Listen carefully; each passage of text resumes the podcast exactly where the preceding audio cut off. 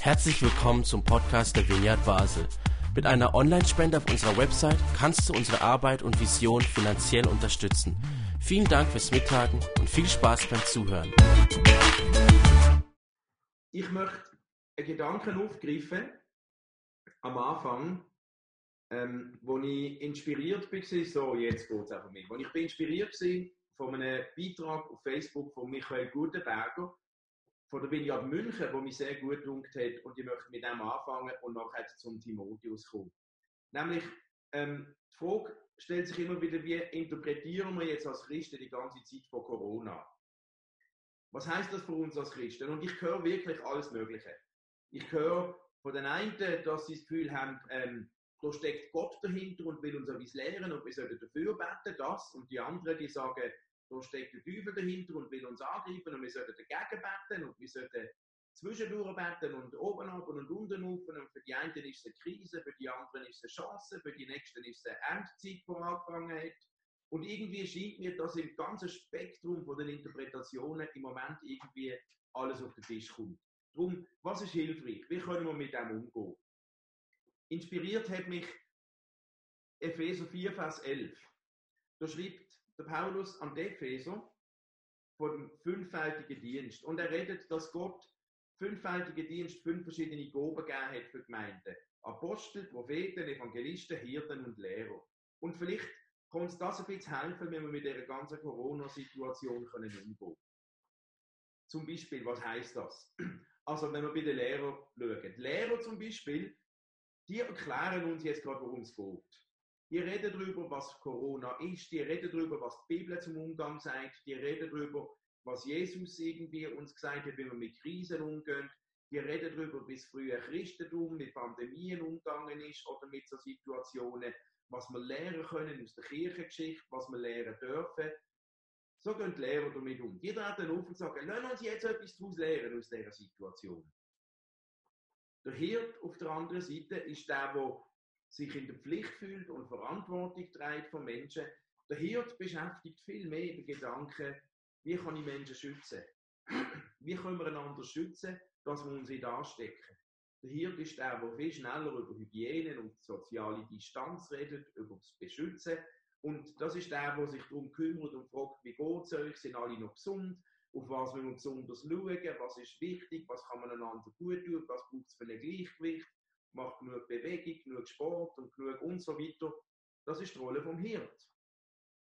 Der Evangelist handherum, der sieht in der Corona-Zeit vielmehr die Chance, die entscheidende Chance, zum endlich das Evangelium zu erzählen.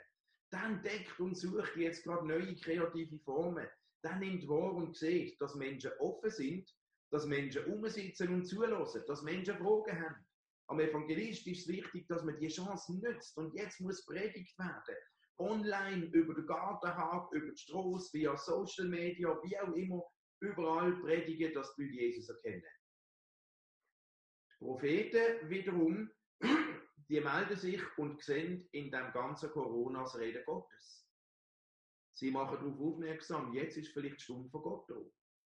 In ihren Augen ruft Gott uns jetzt gerade auf zum Umkehren zum über Sachen nachdenken, zum Sachen anders machen, zum ihn suchen. Der Prophet schaut darauf, dass er sagt, gehört auf die Botschaft Gottes, achtet darauf, loset jetzt besonders auf Gott. Gott will uns etwas sagen in dem. Das ist etwas, wo Gott uns drin etwas vermitteln und bewegen und uns begegnen will. Und der Apostel wiederum, die empfinden gerade so gut, dass wir nicht ständig auf unseren Stühlen kleben müssen in der Kirche, so gut, dass wir jetzt müssen die Kirche neu erfinden Jetzt können wir nicht mehr Gottesdienst machen wie gewohnt. Das ist die Chance, zum Sachen neu zu machen. Endlich können wir neue Wege finden, neue Trainings, online Missionar ausbilden, neu erfinden und Apostel finden in der ganzen Krise und alles, was nicht geht und Erschütterung, liegt gerade die große Chance, zum endlich Gemeinde neu erfinden, Reich Gottes neu gestalten und Sachen neu erfinden und denken. So gibt es auch fünf Möglichkeiten, wie man die Situation jetzt um Corona kann interpretieren und damit umgehen. Und vielleicht hat ja jede von diesen fünf Sichten etwas an sich. Vielleicht hat ja jeder sogar ein bisschen Recht. Und ich wog gar nicht eine von diesen Positionen ultimativ rauszugreifen und über die anderen zu stülpen. Weil vielleicht ist es ja wirklich gut und wirklich richtig, dass wir jetzt gut zulassen und etwas lernen aus dieser Situation. Vielleicht hat es wirklich etwas, dass wir von der Kirchengeschichte, von der Lehre schauen und uns inspirieren lassen, was lehrt uns die Situation. Vielleicht hat es aber auch wirklich etwas, dass wir Sorge geben und vorsichtig sind, Sorge zueinander tragen, dass wir uns nicht anstecken, dass wir nachfragen, wie es uns geht und einander bewusst einmal anrufen. Vielleicht hat es aber auch etwas an sich, dass wir Zeit nutzen, um Menschen von uns herum etwas von dieser Grundlage zu erzählen, wo uns Liebe statt Angst verspricht. Und vielleicht hat es wirklich etwas dran, die Situation nicht auszunutzen, aber zu nutzen, um Menschen etwas von dem Jesus zu erzählen, wo ja unsere Grundlage ist, dass wir nicht Angst haben. Vielleicht hat es auch tatsächlich etwas dran, dass wir Zeichen von der Zeit erkennen und dass wir in dem ganzen Pandemie-Wahnsinn Gottes Reden versuchen wahrzunehmen. Und vielleicht hat es wirklich etwas, dass wir auf Gott hören und umkehren in gewissen Punkten. Und vielleicht hat es aber auch etwas, dass es jetzt wirklich gut und dran ist, Neues auszuprobieren, Neues zu entdecken und einen Schritt in die Zukunft zu machen. Für mich hat jeder von diesen fünf Sichten, je nach Begobung, wirklich etwas Wahres und etwas Richtiges an sich. Und es wird, ich vermute, auch dir so gehen, dass je nach Typ, wo du bist, gern Einsicht dir näher ist und dir vertrauter ist und nicht alle gleichzeitig die sofort angumpen. Das darf auch sein. Und das dürfen wir hochhalten im Wissen, dass aber jede Sicht, je nach Gott, wo Gott uns gegeben hat, etwas an Richtigkeit hat.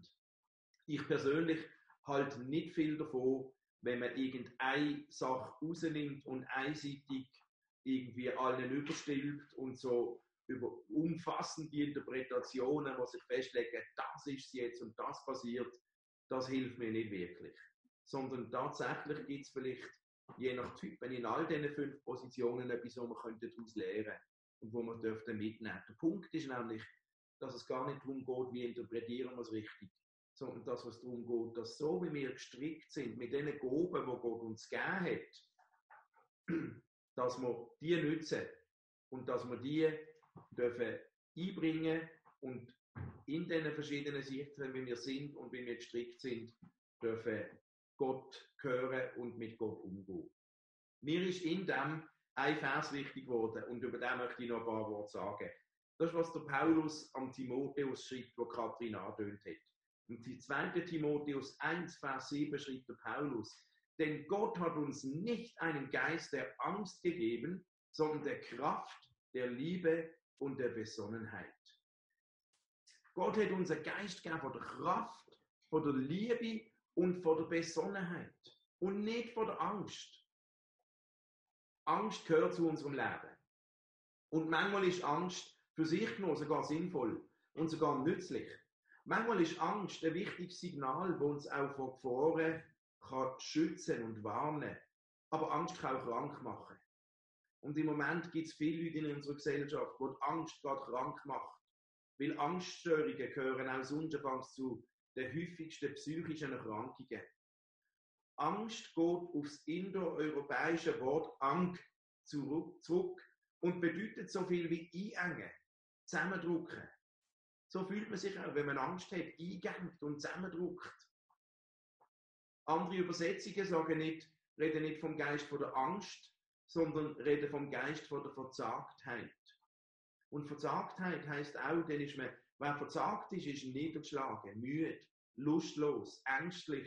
Der fühlt sich wie gelähmt. Dem fühlt sich das Leben so an.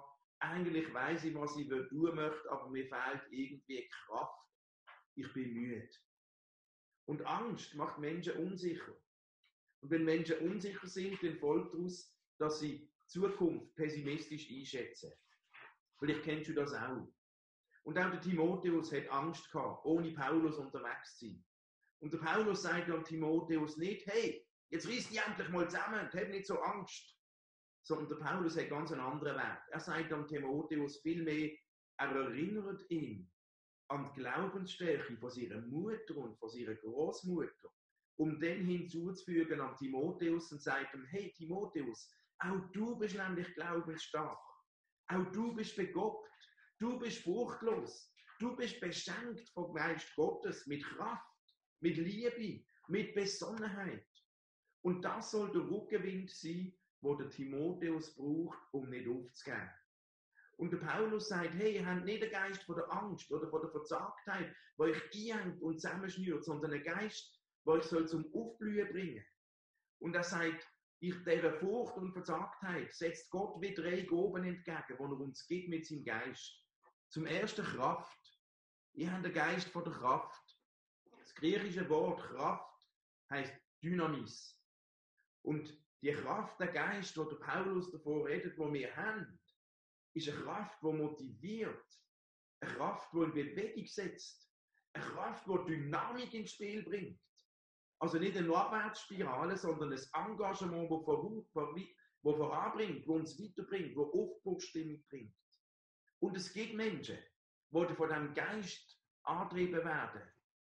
Menschen sind angetrieben von dieser Dynamis und wer das erlebt, der geht nicht auf der engagiert sich, der bleibt positiv trotz der Corona-Krise.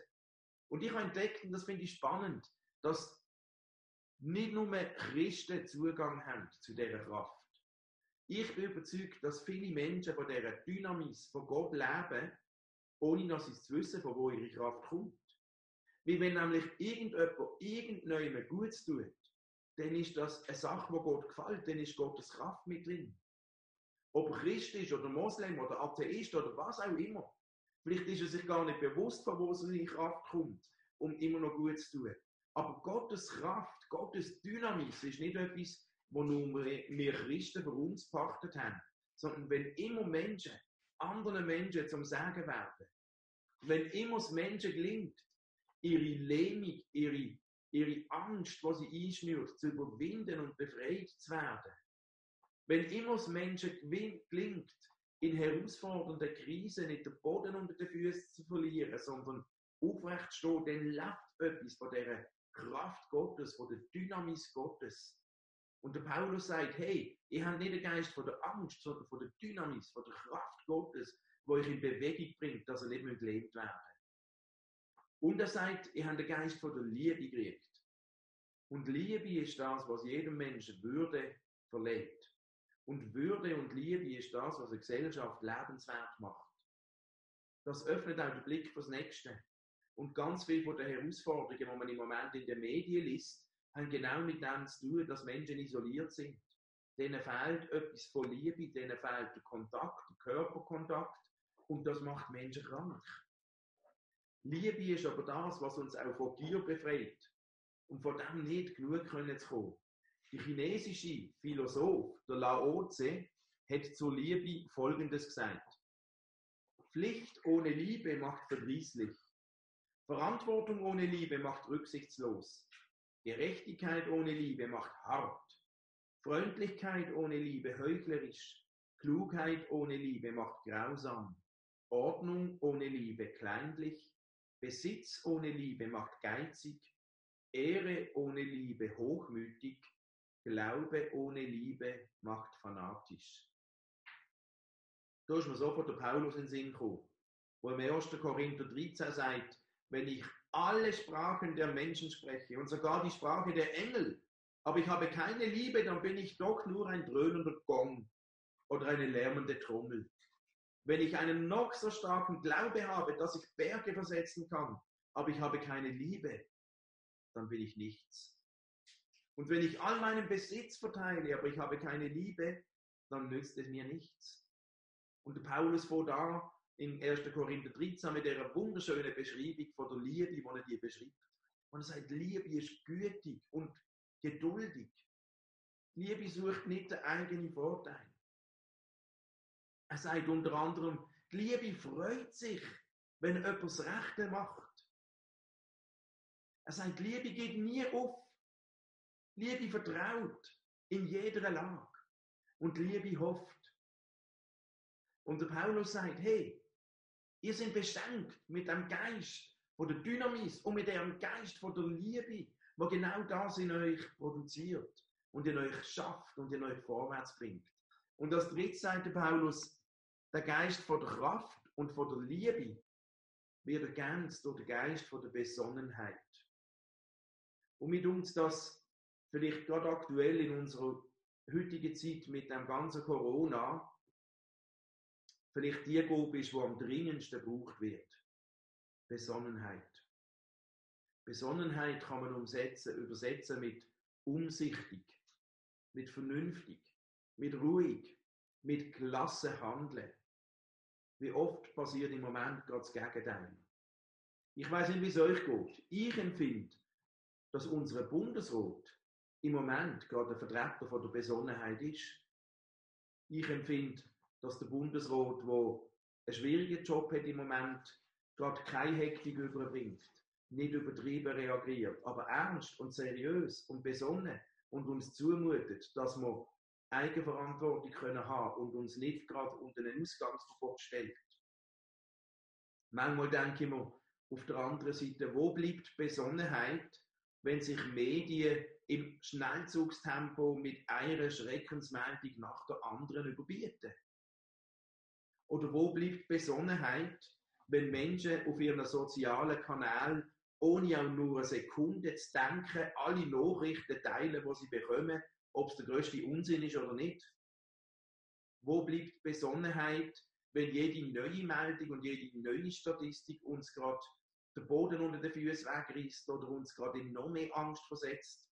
Wir brauchen einen Geist von der Besonnenheit, der eine gewisse heilige Gelassenheit hat, der eine gewisse Zurückhaltung hat, der nicht blauäugig ist, der nicht alles verniedlicht, aber wo eine gewisse Ruhe drinnen ist.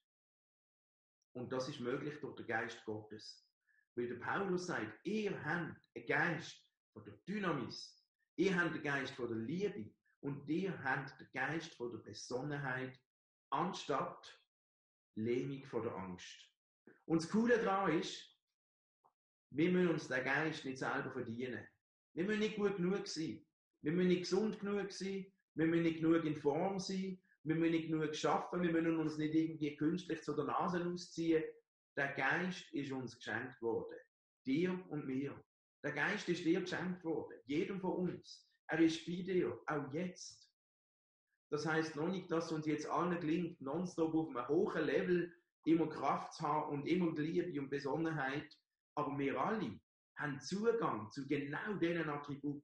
Und uns ist der Geist geschenkt worden, somit können wir es jederzeit aktivieren. Das wird uns einmal besser und einmal schlechter gelingen, je nach Tagesform und je nachdem, wie es uns gerade geht. Aber der Geist lebt in dir. Mit dem Zugang zu der Dynamis. Mit allen Attributen von der Liebe. Und mit allen Attributen von der Besonnenheit. Und wenn du gerade das Gefühl hast, ich bin mehr gelähmt und wir ziehen jetzt zusammen, mir blockiert es, dann lüge jemandem an, schreib jemandem aus der Gemeinde oder sprich selber ein Gebet oder lüge jemandem an und frage, ob er für dich betet und lass dich segnen und zusprechen mit, mit dem Geist, den Paulus beschreibt, wo du hast. Dann lass uns miteinander aktivieren, was Gott uns gegeben hat. Ich wünsche euch, ich wünsche uns allen, dass wir in der nächsten Woche können weitergehen und dass wir immer wieder dürfen so kleine Fenster erleben, die aufgehen in unserem Alltag. Dass wir dürfen erleben, wie die Dynamis Gottes, die Kraft uns weiterbringt, in Bewegung haltet. Ich wünsche euch, dass ihr einen Moment habt, wo ihr von dieser Liebe getroffen werdet. Und ich wünsche euch, dass euch gelingt, die Kraft Gottes anzuzapfen und Besonnenheit zu erleben. Dort, wo es gerade im Geschäft kritisch wird, dort, wo es vielleicht beim Schaffen schwierig ist, dort, wo es mit den Kindern, es gibt so viele Situationen, wo die Besonnenheit brauchen. Ich wünsche euch, dass, dass uns das gelingt. Und ich möchte gern für uns beten, ich möchte gern für euch beten und euch segnen mit dem Geist und nachher werden wir nochmal ein Lied singen mit der und mit dem Stefan. Okay? Jesus, ich danke dir, dass du uns den Geist zusagst und gegeben hast. Danke, dass wir nicht den Geist von der Verzagtheit oder von der Angst müssen haben, sondern danke, dass die Geist voll Kraft ist, voll Liebe ist und voll Besonnenheit. Und Herr, das ist das, was wir so brauchen in dieser heutigen Zeit. Und ich bitte dich, komm jetzt, Heiliger Geist. Komm und segne uns. Und ich segne jeden von euch jetzt am Handy, am iPad, am Computer, wo digital vernetzt ist. Ich segne unsere Gemeinde mit dem Geist von der Kraft, von der Liebe und von der Besonnenheit. Seid gesegnet mit Dynamis. Mit einer Kraft, die euch nicht lähmt, sondern wo euch in Dynamik bringt und weiterbringt. Seid gesegnet mit dem Geist von der Liebe, was Herz warm werden, uns geduldig und freundlich macht, wo der Nächste im Blick hat. Seid gesegnet mit dem Geist von der Besonnenheit, wo uns davor bewahrt, in Panik auszubrechen und jedem Windli gerade müssen nachzurennen, sondern wo uns umsichtig macht. Und sie gesegnet mit einer heiligen Gelassenheit, wo uns nicht blauäugig macht, aber wo uns besonnen macht. Und ich segne euch mit dem Frieden Gottes, der höher ist als alle Vernunft. Und der Frieden soll in der nächsten Woche eures, euren Alltag, eure Seele, eures Herz durchdringen. So segne ich euch im Namen vom Vater und vom Sohn und vom Heiligen Geist. In Jesu Namen. Amen.